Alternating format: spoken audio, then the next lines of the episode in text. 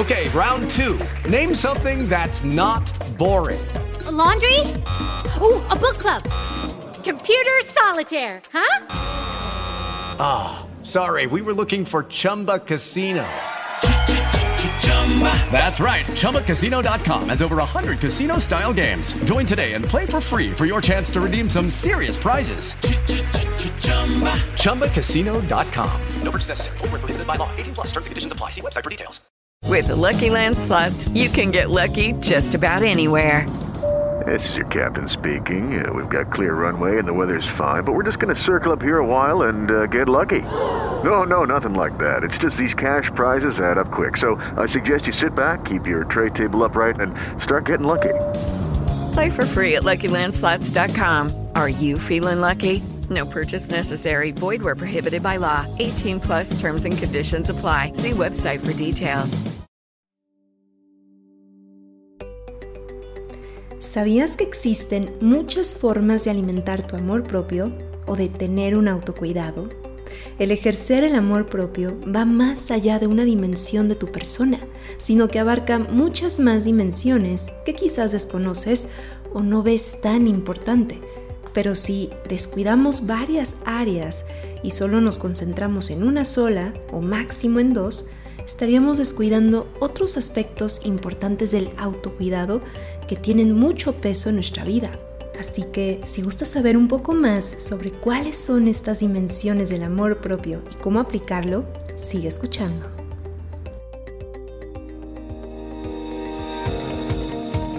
Despierta tu alquimista.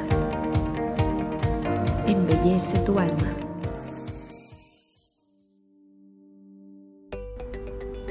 Hola, mi querido alquimista, ¿cómo estás? Espero que estés mejor, mejor y mejor, esperando que el camino de embellecer tu alma sea cada vez más y más armónico. Bienvenido como siempre a Mi Alquimia Emocional, el podcast que alimenta tu alma. Mi nombre es Marifer Pérez, soy psicóloga y comunicóloga y el tema del día de hoy que vamos a ver se llama las seis maneras de practicar el autocuidado. A mí me gusta describirlo como seis maneras de aumentar tu amor propio en tu ser en distintas dimensiones de él. Pero claro, es más corto decir autocuidado, ¿vale? Así que dentro del mundo del amor propio, es decir, del arte de amarnos a nosotros mismos, que así se puede resumir el amor propio, es necesario estar actualizándonos y tener mejores maneras de amarnos para tener más herramientas y seguir embelleciendo nuestra alma. Y qué mejor que hacerlo como un alquimista, aquel que cuida su cuerpo, mente y alma. Te voy a adelantar las seis maneras de practicar el autocuidado y después las explicaremos a fondo. Está el autocuidado físico, el autocuidado emocional, el autocuidado espiritual, intelectual, social y sensorial. Y estos se pueden dividir todavía aún más en más ramas, es decir, podemos sacar más cosas profundas y específicas de cada uno de ellos, pero vamos a tratar de resumirlo lo más que podemos. Número 1. El autocuidado físico. Este quizás es muy obvio, pero déjame decirte algo, no necesariamente tiene que ver con hacer ejercicio vigoroso e intenso, no. La clave con el autocuidado de nuestro cuerpo es hacer algo que disfrutemos y que no lo sintamos como una obligación. Esto puede ser quizá hacer yoga, tai chi, bailar, patinar, caminar en el parque, hasta comer más frutas y verduras, porque eso también es tener cuidado de nuestro cuerpo y hasta dar un paseo en bici, etc. Cuando disfrutamos de nuestro cuidado corporal o físico, esto nos trae muchísimos beneficios neuroquímicos que cuando no lo disfrutamos. De todos modos, el, el, darle ejercicio a nuestro cuerpo, el ejercitarlo, te beneficia y provoca que segregues más químicos de bienestar y placer en tu cuerpo. Pero el beneficio es aún mayor cuando encuentras algo que ayuda a tu cuerpo, pero a la vez lo disfrutas. Puede ser incluso más de una actividad, no necesariamente te tienes que casar con solamente un deporte o una actividad física, sino que parte del amor propio es abrirte a otras opciones que también puedes disfrutar hacer y que aún desconoces. Y lo puedes hacer de vez en cuando. O quién sabe, quizá lo tomes como parte de tu rutina. Yo recuerdo cuando me lastimé la rodilla, hace ya muchísimos años, ahorita ya estoy bien, pero cuando me lastimé la rodilla no podía ir al gimnasio, no podía correr. Entonces me metí a hacer yoga, también me metí a nadar. Aunque no fui tan fan de, de la natación, pero sí me di cuenta que me comenzó a gustar el yoga y lo comencé a hacer mientras mi rodilla se recuperaba. Y si no hubiera sido por eso, no me hubiera abierto. Pero pude experimentar los beneficios del yoga y reconocer que es otra actividad física que puedo hacer si no es correr o ir al gimnasio. Al igual que experimenté las maravillas del Chinan Chikung. Quizá lo conoces, quizá no, pero en otro podcast hablaré sobre él, que es wow, que te cambia tu vida por completo cuando comienzas a hacer el Chinan Chikung. Y son ejercicios súper sencillos. Pero bueno, este sí es un tema muchísimo más profundo que merece su propio episodio. Vamos al siguiente. Número 2. El autocuidado emocional.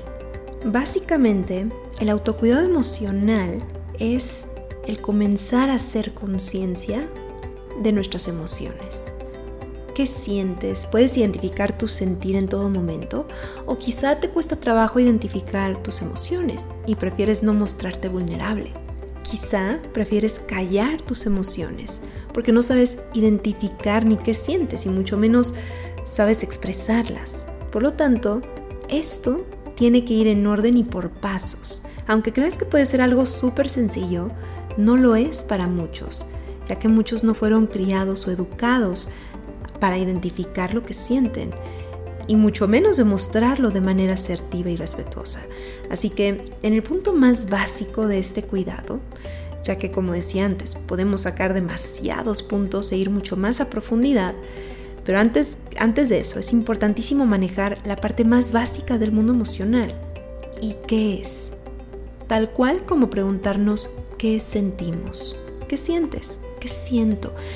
Y para esto lo puedes ir ejercitando al tener un diario, o como dicen ahora, hacer journaling. En otras palabras, es escribir un diario de lo que sientes, em, el cómo fue tu día y cómo fue tu sentir en ese día. Para muchos funciona eso, pero en sí es que comiences a entrar más en contacto con tus emociones, con tu sentir. Es hacer consciente lo que te detona, por qué te detona, cuáles son tus patrones de pensamiento no tan buenos y cuáles sí te benefician y poder encontrar nuevas formas de trabajar con tus emociones. Otra cosa que puedes hacer para ser consciente de lo que sientes es meditar, hacer mindfulness o también puedes aprender a canalizar tus emociones a través del arte, como pintar, bailar o hasta cocinar. Aprende a conocerte a través de tus emociones ya que esto es indispensable para practicar la inteligencia emocional y créeme que te va a ayudar el resto de tu vida, para tu trabajo, para tus relaciones de pareja, para tus amistades, para todo. El hecho de que tú sepas gestionar tus emociones, y bueno, claro, antes de saber cómo gestionarlas, saber identificarlas, vas a tener un camino muchísimo más armónico en tu vida. Número 3 el autocuidado espiritual. Este autocuidado eh, es mucho más profundo que los dos anteriores, ya que es el cuidado del espíritu. No necesariamente tienes que ser religioso para cuidar tu parte espiritual, aunque claro, quizás para uno sí. Pero la esencia de este autocuidado espiritual es alimentar y nutrir tu alma. Estás tratando de alcanzar una paz interior y saber cómo mantenerla el mayor tiempo posible independientemente de las circunstancias difíciles que pueden acontecer. Así que cuando practicas el autocuidado espiritual, también engloba el encontrar el propósito y el significado de tu vida, más allá de las metas básicas que puedes llegar a tener. Es conectar con tu divinidad y alimentar esa fuente divina dentro de ti que se conecta con la divinidad en sí, una superioridad. Y hay muchas formas de, hacerlo, ya sea a través de tu religión, a través de una meditación, a través de un ritual. Eh, puedes pasar también tiempo en la naturaleza, leer libros para despertar y estimular tu ser espiritual, tales como el Tao, el Bhagavad Gita, la Biblia, etc. Incluso hasta donar a una causa que tú creas o hacer servicio social es parte de despertar tu lado espiritual. Y como decía antes, podemos seguir profundizando aún más, como lo hago en el curso de las siete leyes, cuando hablo de la ley del ritmo y la ley de la causa y el efecto. Profundizo un poco más porque estas dos leyes son muy espirituales. Pero bueno, esto es lo más básico del autocuidado. Número 4. El autocuidado intelectual. Este autocuidado he visto muy pocos que lo procuran y se les olvida también lo importante que es, ya que es alimentar nuestro intelecto y lo puedes aplicar al hacer algo que disfrutas y a la vez alimenta y desafía tu intelecto, algo que expanda tu sabiduría. Puede ser el aprender una nueva habilidad, tal como un instrumento o hasta aprender a jugar ajedrez. Aunque también puede ser leer un libro, aprender un nuevo idioma, ver un documento sobre un tema de tu interés. Es súper importante seguir alimentando nuestra parte intelectual para seguir ejercitando nuestra mente, no solo por nuestra salud mental y cerebral, literalmente, pero también es muy agradable tener una plática con alguien que sabe de otros temas. Puede tener una conversación interesante sobre algo que leyó o algo que está aprendiendo.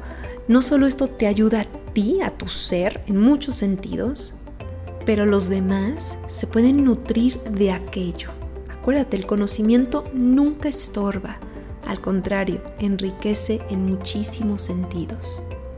Número 5. El autocuidado social.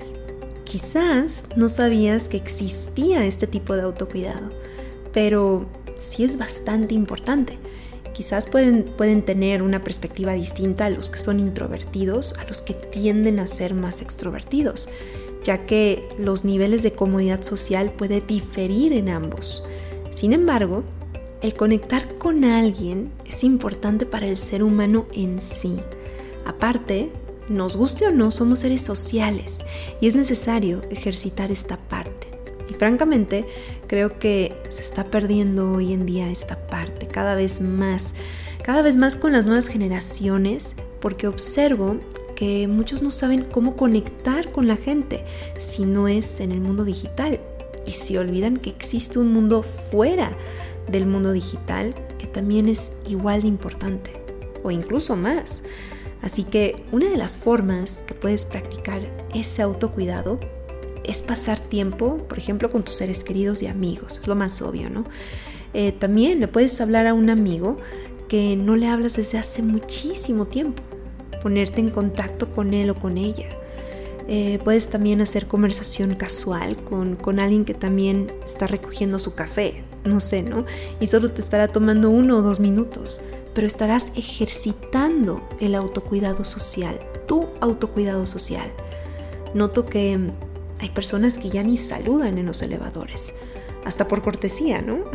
ya ni porque estás de humor, sino por, por simple cortesía. He notado también que mm, hay personas que sí evitan hablar y que lo sienten mucho mejor el que no tener un, un diálogo y mejor hacerlo por teléfono. Pero si lo hacen en un extremo, se convertirán en seres que no saben socializar.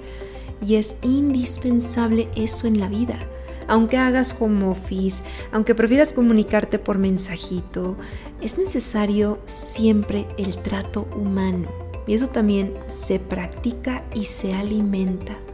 De hecho, quiero hacer una pequeña pausa, porque ahora recuerdo que hace como un año, cuando fui a los laboratorios para sacarme una prueba COVID antes de irme de viaje, ya me imagino que sabes que antes era necesario para todo, y resulta que estaba yo ahí, me acompañó una tía que también se iba a sacar la misma prueba, y mientras estaba yo ahí en la ventanilla pagando, pagando la prueba, mi tía estaba esperando en la sala de espera y escucho cómo entra un joven de como de 19, 20 años, no tenía más, y toma su turno y se sienta a esperar enfrente de mi tía. Y de pronto eh, comienza él tener una conversación con ella y comienza a decir, ay, qué pesado, pero vengo aquí porque estoy iniciando la universidad y para ir a, a, una reunión en casa de un amigo necesito traer una prueba COVID. Y ni modo, así es esto. Y mi tía respondiendo, ah, no sabía que así se hacía ahora, pero sí, sí entiendo. Y le responde el joven, sí, ¿quién diría? Pero ni modo que no vaya. Y entiendo al dueño de la casa, está teniendo precauciones, pero me pongo a pensar cuántas pruebas de COVID tendré que sacarme en el año para poder socializar con la gente. Y bueno, el punto es que así comenzó una conversación simple y agradable de cinco minutos hasta que fue el turno de él y se despidió muy amablemente, ¿no? Pero me impresionó encontrar a un joven que iniciara una conversación con alguien que desconocía y era mucho mayor que él, el cual era mi tía, por supuesto, ¿no? Porque últimamente ya no te encuentras esto en las nuevas generaciones. Noto que hay mucho miedo a socializar o no saben muy bien cómo socializar. Y lo menciono porque también lo he visto en terapia y claro que se puede tratar, pero es cuestión de voluntad y de práctica. Antes, eh, sin el mundo digital, estábamos mucho más obligados a convivir, a socializar, a hablar, negociar, pero ya que se abrió este mundo, he notado que se brincan muchos pasos importantes para poder tener este autocuidado social fuerte y sano. Número 6. El autocuidado sensorial. Quizás tampoco habías escuchado mucho sobre este tipo de autocuidado, ya que a muchos se les olvida o pasa desapercibido el nutrir nuestros cinco sentidos. ¿Cuáles son? La vista, el olfato, eh, la audición, el tacto y el gusto, lo cual es excelente para atraer a tu mente al presente y también ayuda a bajar los niveles de estrés en tu cuerpo. Esto lo puedes practicar al encender una vela aromática, oler aceites esenciales de tu gusto, escuchar música suave y relajante de tu gusto. No necesariamente tienes que escuchar a Mozart. Puede ser otra más moderna que te ayuda a calmar tu mente y sea relajante. Eh, caminar sobre el pasto o la arena, porque cuando caminamos sobre estas superficies ayudamos a nuestro cuerpo a revitalizarse. Aparte de que la tierra misma nos brinda su energía al estar descalzos y conectar con ella, pero en sí te revitalizas. Puede ser ver un paisaje, ya sea en vivo o que busques imágenes de tus paisajes favoritos, o ver simplemente un cuadro de un paisaje que te encanta y perderte en él unos minutos. Eso es la magia del arte que te transmite mucho. Y para el gusto, puedes estimular tu parte gustativa de la manera más simple hasta la manera más profunda. La más simple es que cada comida que hagas la comas a conciencia, sabiendo que te está nutriendo, pero también siendo consciente de todos los sabores estás degustando. El comer despacio y ser consciente de cada bocado. Como también, eh, si quieres profundizar este autocuidado sensorial del gusto, puedes con una uva comenzar a morderla suavemente y ser consciente de su sabor, de su textura, el aroma, la jugosidad, la temperatura, etc. Comer esa uva en dos minutos, una uva ¿eh? en dos minutos. En otras palabras, disfrutar o alargar ese tiempo de ser consciente de lo que estás percibiendo al comerte esa uva, cómo la estás disfrutando. Muchos también lo hacen con el chocolate. Lo puedes hacer em, con distintos chocolates, no solo con el que tiene más azúcar, sino que puedes intentar un cachito del que tiene 50% cacao, luego otro cachito del 75%, luego el del 85% y hasta llegar al 100%. Y ver qué experiencia tienes. Todo esto alimenta nuestros sentidos y los agudece. A mí siempre me gustaba adivinar, por ejemplo, en, en, mi parte sensorial, me gustaba siempre adivinar los aromas de las fragancias, de los perfumes o las notas que contenía. Recuerdo que cuando yo era pequeña, mi mamá y yo jugábamos a adivinar qué había en las fragancias. Entonces, teníamos que adivinar qué notas había más fuertes y cuáles eran las notas del medio del perfume o las más sutiles o aquellas que le daban más cuerpo. Y era divertido reconocer cuáles eran las diferentes notas de madera, las distintas notas florales, las especies. Y fue así, yo creo, como fui agudizando mi olfato. Si no es que yo creo que estoy muy segura que así me entrené. Y ahora que recuerdo una anécdota, la cual cuando la recuerdo me río porque literal parecía un sabueso, era cuando estaba viviendo con unos roommates me llevaba súper bien con estos dos roommates que tenía, los quiero mucho, pero claro, me di cuenta que viviendo con ellos en su momento no, era, no eran los más limpios del mundo. Y bueno, recuerdo que un día que había invitado a, a comer a una amiga a la casa, al piso, estaba yo ahí limpiando toda la cocina, el piso, etc. Y ya cuando estaba terminando, ya nos íbamos a, ir a mi cuarto para agarrar las cosas y ya salirnos, ¿no? Pero en el inter de cuando crucé el umbral de la puerta de la cocina para dirigirme hacia el cuarto, de pronto me llega un, un olor medio raro y medio feo, ¿no? Así que me llega un aroma desagradable, el cual no podía identificar y le digo a mi amiga, oye, ¿no hueles algo raro? Y mi amiga, sí, por más que olía, no, no, no, no, Quizás algo demasiado sutil, me dice, pero no, no, la verdad que no como tú. Le dije, no, es que a mí sí me está llegando algo, algo que no limpié y no sé qué fue. No, la verdad que sí, sí sé lo que dices porque algo me llega, pero es muy sutil, es casi nada. Le dije, es que aquí lo siento en esta parte, ¿será que algo nos faltó por limpiar? Entonces me regreso a la cocina y comienzo a ver qué me había faltado por limpiar. Y lo peor del caso que no podía identificarlo claramente. Entonces ahí me veías entrando y saliendo por la puerta de la cocina tratando de identificar qué era y me tuve que meter de nuevo e inspeccionar los trastes, los gabinetes, el horno. Y digo el horno porque en ocasiones estos roommates cocinaban algo en el horno pero no lo limpiaban después, hay cosas que se derretían. Luego me topaba con que olía algo raro y estaba ahí pegada en las cosas en, el horno, ¿no? Así que verifiqué por si acaso se me había olvidado y no, no había nada. Vi el piso, chequé el refri, la basura, ya la había sacado, entonces no olía. Así que literal empiezo a dejarme llevar aún más por ese ligero desagradable olor, pero ya a estas alturas ya parecía un sabueso ridículo.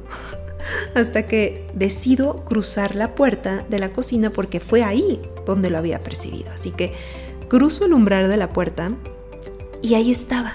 Aunque no lo veía, ahí estaba percibiendo. Entonces, no, no, sé ni por qué chequé toda la cocina, si ahí fue donde olía algo raro, ¿no? Pero bueno, así que me comienzo a inspeccionar ahí, por fin, donde estaba la cubierta de la cocina antes de salirte de ella. Estaban ahí trastes y demás hasta que me acerco aún más, que ya lo empiezo a identificar todavía mejor, y veo que hay una tabla para picar, una tabla para cortar de madera.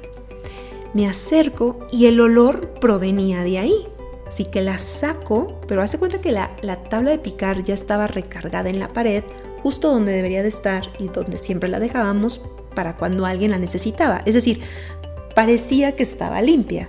Entonces, ahí estaba la tabla la tomo y comienzo a ver que en la tabla había pequeños trocitos de jamón serrano que no habían lavado bien. Así que justo en ese punto de la tabla es lo que olía y estaba ahí antes de cruzar la puerta. Y ahí fue cuando le dije a mi amiga, mira, esto es lo que huele, mira, huélelo, esto es lo que huele. Y ya mi amiga me dice, sí, sí, esto olía, pero no puedo creer que lo encontraste. O sea, estoy sorprendida que pudiste rastrear el olor que yo apenas podía percibir. Así que bueno, nos atacábamos de la risa y sí creo que fue la primera vez donde me di cuenta que, tenía una capacidad olfativa bastante, bastante alta. Y bueno, ya después de eso lavé la tabla bien y ya la puse en su lugar, ya limpia, por supuesto. Y ya les, les di un recordatorio a mis roommates que, que porfa lavaran bien la tabla, que había quedado trozos ahí de, de jamoncito. y entonces ya se estaba quedando ahí viejo, viejo, viejo, ¿no? Pero bueno, aquí yo creo que yo ejercité mucho mi parte olfativa de pequeña y si no lo hubiera hecho no lo hubiera percibido. ¿Es algo bueno? Siempre es algo bueno ejercitar todos nuestros sentidos para agudizarlos. Qué mejor. Y no, no uno, todos. Esto siempre nos va a hacer bien en nuestra vida. Ahora también recuerdo que tuve un súper profesor de música cuando era más pequeña y nos enseñó a cómo identificar los diferentes instrumentos en una orquesta. Tenemos que, que escuchar cuál comenzaba, con cuál estaba empalmado y así nos empezó a enseñar las notas. Nos decía, ¿cuál crees que está haciendo ahorita la flauta? ¿Puedes escuchar dónde está escondido el violín? puedes escuchar el cello. Entonces nos comenzaba a hacer examen de acuerdo a los instrumentos y era increíble porque sí nos volvió más sensibles a, nivel auditivo. Y ahora que me estoy acordando, también tengo eh, a una amiga que es experta en repostería y en panadería y ella fue la que me enseñó a identificar cuando un pan tenía mejor calidad que otro o cuando un pastel tenía mejor calidad que otro. Y todo dependía de los sabores. Así que de pronto probábamos uno y ya me decía, mm, es que este, esta galleta o este pan no le pusieron suficiente mantequilla. O aquí se pasaron eh, de hornearlo. O acá usaron huevo de más o huele así. Y yo no lo había percibido hasta que ella lo mencionaba y empezaba a poner mucho más atención a lo que estaba saboreando y ya aprendí a identificar todos estos aspectos que ella decía. Pero bueno, mis queridos alquimistas, como ya escucharon, el autocuidado abarca muchas áreas y dimensiones de nuestro ser. No nos quedemos con una o con dos, sino que vayamos aprendiendo cómo alimentar todos poco a poco para no descuidarnos. Y antes de irnos, adivinen qué. Les tengo una súper noticia. Conseguimos que Olga Menéndez diera el curso de Rompiendo Lazos de manera online. Será este mes, el 20 de mayo, vía Zoom, por supuesto, ya que es online. Y la verdad, no sé cuándo lo volverá a dar. Acuérdense que si me han estado escuchando, yo iba a convencer a Olga de que lo diera y por fin ya lo pudimos hacer. Así que para los que no fueron de manera presencial a la Ciudad de México a su curso este marzo, este último marzo, y se quedaron con ganas, ahora lo hará online para aquellos que no pudieron viajar. Así que no te pierdas esta oportunidad de tomar este curso con la autora, clarividente y experta en rompiendo lazos. Lo dará solamente el 20 de mayo, es sábado. Durará 8 horas Claro, no de manera seguida, no te preocupes, habrá distintos horarios para que haya un descanso y demás, eh, pero puedes aprovechar esta oportunidad para preguntarle lo que quieras y conocerla. Si quieres más información, mándanos un mensajito por Instagram o por Facebook y te daremos más información sobre el curso. ¿Vale? Pero mientras, les mando un abrazo lleno de alquimia y nos estamos escuchando aquí mismo en Mi Alquimia Emocional alimento para tu alma.